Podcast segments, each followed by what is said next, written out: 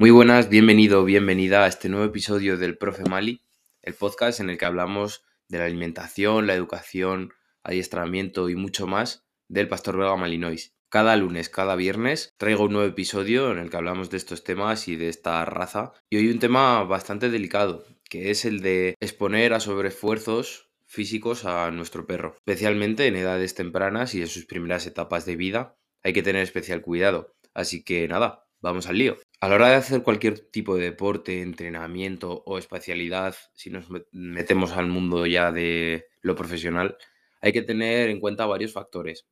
La primera es su edad, la segunda su estado físico y por último el material. Lo, he, lo he dividido en estos tres grupos que ahora comentaremos. Pero antes vamos a hablar de los cachorros, porque considero que es de lo más importante a la hora de hablar de sobreesfuerzos. Y bueno, hay que tener especial cuidado con estos. El paseo es una actividad esencial para un cachorro porque es cuando explora el terreno, eh, descubre nuevos olores, socializa y poco a poco va desarrollándose físicamente, entre otras muchas cosas. Pero claro, hay que tener cuidado porque es un animal en pleno desarrollo. Por lo tanto, ojo con la distancia del paseo, el terreno y el clima. No es lo mismo salir en verano con una temperatura ambiente de 30 grados y encima sacarle por ciudad, por así decirlo, que no tiene hierba prácticamente, va por asfalto o acera, que sacarle por el monte. Por el monte, si vas por sendas cerradas o aunque vayas por una pista, siempre tendrás más sombras y además que el perro sufrirá menos. O sea, tú cuando llevas a un perro al monte ves que disfruta. En cambio, por la ciudad tiene muchos estímulos, mucho estrés, es distinto. Y bueno, obviamente en invierno es mucho más favorable hacer ejercicio, no más favorable, sino que conlleva menos riesgos que en verano. Si tienes perro, mm, lo verás fácilmente que en verano los pobres están como atontados. O sea, no, no es tan igual. Yo lo noto un montón ahora que está empezando el buen tiempo que vamos, mi perro es una alfombra en casa cuando llegamos de paseo, ¿vale? Y hay que intentar sacarlo a primeras horas de la mañana y por la tarde hacer, pues, algún tipo de ejercicio de mental, ¿vale? De algún, algún día hablaremos sobre este tipo de ejercicios que vienen muy bien para eh, temperaturas extremas, ya sea de frío, de mucho frío, aunque ahí no tenemos tantísimos problemas, y con el calor. Y luego, claro, la duración del paseo con tres meses no te recomiendo que, te vayas horas a pasear, del tipo dos horas paseando, no. El perro lo, va, lo puede asociar a algo negativo y a la larga te puede salir mal. Le puedes causar un estrés si le haces fatigarse demasiado, mm, por ejemplo, tres veces a la semana. Entonces ahí tienes que tener cuidado. Te recomiendo que empieces a hacer, a ir de forma progresiva aumentando estos tiempos a la vez que él crece. Y bueno, ni que decir tiene que no vayas tú en nada con, ruedas. Es decir, no salgas, si el cachorro tiene seis meses o ocho, no salgas con la bici con él, ¿vale? A correr. Le vas a causar, vamos, un, un agotamiento bestial. Y el perro lo va a interpretar como una mala señal, o sea, no, no le va a gustar. Lo mismo con patines eléctricos, que ahora están muy de moda, eh, patines normales, etcétera. Y luego ya si te vas a dedicar al mundo profesional, seguramente estés más enterado de estas cosillas, pero tienes que tener mucho cuidado con el tema saltos y cambios bruscos de dirección también, sobre todo en agility y bueno, este tipo de, de cambios bruscos. Y con una intensidad del ejercicio moderada, ¿vale? Controla, haces equilibrio entre intensidad y durabilidad y no sobre no fuerces al perro. Tienes que ir conociéndole poco a poco, ir descubriendo esos límites que tiene. Y bueno, hecho esta advertencia, vamos a empezar con los factores que hemos comentado antes. Vamos con el primer factor que he comentado antes, que es el tema de la edad. Ya hemos hablado de los cachorros, pero bueno, vamos a poner las pautas, por así decirlo, las, la casilla de salida, ¿vale? Que es a partir del año. A partir del año ya puedes eh, hacer ejercicios que requieran una mayor durabilidad en el tiempo. Por ejemplo, puedes irte todo el día al monte, obviamente haciendo las pausas más que nada, porque igual tú no aguantas tampoco. Pero eh, puedes hacer una excursión perfectamente de cuatro horas con tu perro. Claro, estamos hablando del pastor belga Malinois. Si tienes un perro tipo boxer que tiene más problemas respiratorios, pues ahí tienes que andar con más cuidado y conocer a tu perro, ¿vale? No me cansaré de decir esto, tienes que conocerle. Y bueno, su edad de jubilación estaría entre los 6 y 7 años, dependiendo de la vida que haya llevado el perro. Si es un perro entrenado que se ha dedicado al salvamento, ha hecho agility, ha hecho defensa, ha hecho, ¿vale? Esos perros al final físicamente, cuando llegan a la edad de jubilación, cuando son perros senior, tienen una mejor, un mejor estado físico y obviamente vas a poder seguir haciendo deporte con ellos. Menor medida, ¿vale? Tienes que vigilar mucho sus articulaciones y sus músculos, pero vas a poder, te va a seguir el perro perfectamente. Tienes que ver que no sufra cuando vayáis a, por ejemplo, a correr, si haces canicross, por ejemplo. Se le suele jubilar a los... Con canicross creo que el límite para las competiciones está a los 8 años. Pero bueno, si haces este deporte, cosa que yo me quiero iniciar, ¿vale? Ya os adelantaré mi experiencia con esto, pero bueno, poco a poco. Las competiciones tienen, tienen límites de edad. Eh, te dejan a partir del año y creo que ya no puedes a partir de los 8 años o 10. Ahora mismo no, no lo tengo muy claro, que también va cambiando y demás. Pero bueno, luego puedes hacerlo tú por tu cuenta perfectamente. Como hemos dicho antes, el verano, vamos, pues atonta a los perros. y lo recomendable que es que a partir de los 18 grados no salgas a correr con tu perro.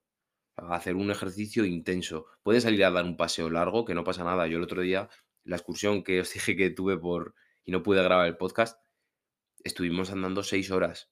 Claro, con pausa para comer, eh, descansos intermitentes, y el perro me lo aguantó muy bien. No le ve, o sea, yo le vi que estaba disfrutando.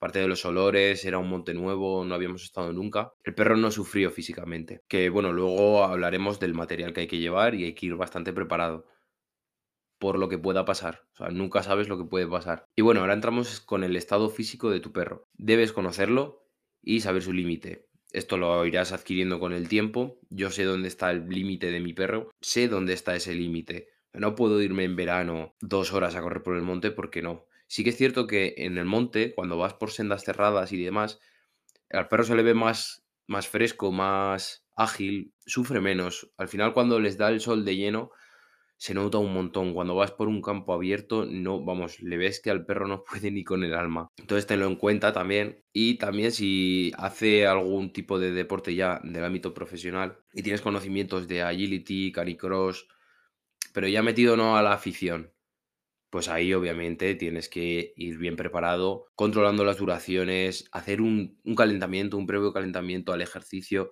No puedes coger y bajarle del coche y, boom, venga, a correr ya, empieza la carrera. No. Haz un previo calentamiento a la vez que has tenido que ir haciendo una adaptación. No puedes meterle una pechada de cuatro horas corriendo de repente. Tendrás que hacer un mes antes una horita, luego dos, luego tres, ¿vale? Así sucesivamente. No, no puedes ir así a lo, a lo loco. Y por último, que si no me enrollo, vamos a hablar del material. Ya esto sería un poco más orientado a las excursiones, porque claro, al final el hacer ejercicio físico con tu perro lo derivas a, pues eso, excursiones de larga duración, independientemente si eres eh, profesional, si te dedicas al mundo profesional, que ahí ya pues tienes el tema de las articulaciones, que las puedes cuidar, las almohadillas y otras muchas cosas más que, se tienen en cuenta a la hora de practicar un deporte con un perro, siempre con arnés, que le permita la movilidad plena, que no le cree roces.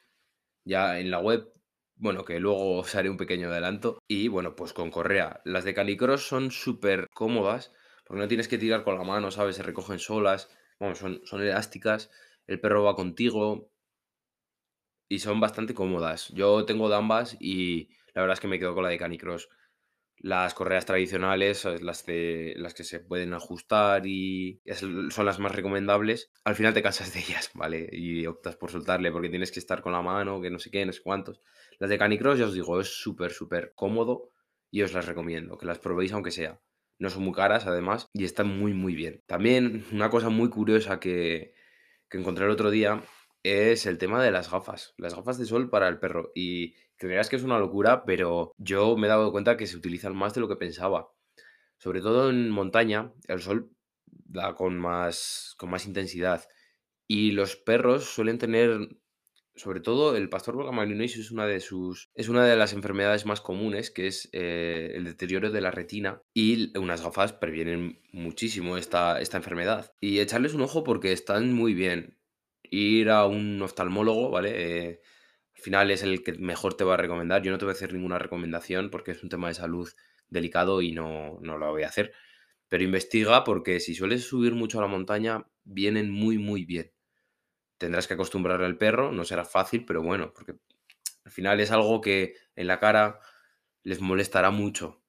Pero bueno, es acostumbrarle como todo. Es igual que el bozal. Al final hay que acostumbrarle por si algún día tienes que llevarlo. Pero bueno, échale un ojo a lo de las gafas porque la verdad es que es muy curioso. Y por último, vamos a hablar del botiquín. Botiquín es muy importante llevarlo, sobre todo a excursiones largas, en el que lleves. A ver, se puede poner, llevar urbasón, ¿vale? Para pincharle a tu perro por si acaso, sobre todo con el tema de las orugas, por si le da alguna reacción alérgica. Esto háblalo con tu veterinario, muy importante. Te lo pueden. Vamos, eh, yo no conozco a nadie que no te lo suministre. O sea, no vas a tener problema, ¿vale? Y luego, pues, lo, lo básico. Pues yodo, betadine, unas vendas. Y bueno, pues si tienes alguna urgencia o así, eh, te recomendaría que mirases los veterinarios de la zona que tengan urgencias, porque nunca sabes lo que puede pasar. Y bueno, antes de acabar, quería anunciarte que el día 10 de junio ya lanzaré la web oficialmente, ¿vale? La mandaré a indexar en Google y la tendrás disponible. Tengo que terminar alguna cosilla, por eso se me está demorando tanto. Pero bueno, es que quiero tenerlo bien atado y bueno, es una web nueva, seguro que tiene errores. Me lo puedes decir, ¿vale? Ah, eh, habilitaré comentarios y podrás curiosear un poco toda la web. Poco a poco iré añadiendo cosas cada semana y espero ir creciendo. Y podéis deja- dejarme un feedback de qué cambiaríais, qué os gustaría que tuviese. Es una web nueva, así que bueno, pues eso tendrá fallos. Y os agradecería un montón que me lo dijeseis. Igual que me dejaseis una valoración aquí en Spotify. Que bueno, estoy pensando en subirlo a otras nuevas plataformas. Vamos, nuevas. Nuevas para mí. Como iTunes, eh, Evox y demás. Pero bueno, poco a poco es un podcast nuevo. La verdad es que está teniendo buena acogida y os lo agradezco un montón. Y nada, nos escuchamos el viernes con un nuevo episodio acerca del Malinois, un tema que yo creo que os va a gustar. No os lo voy a adelantar, quiero que os quedéis ahí con un poquillo la intriga. Así que nada, disfrutar de la semana y nos vemos pronto.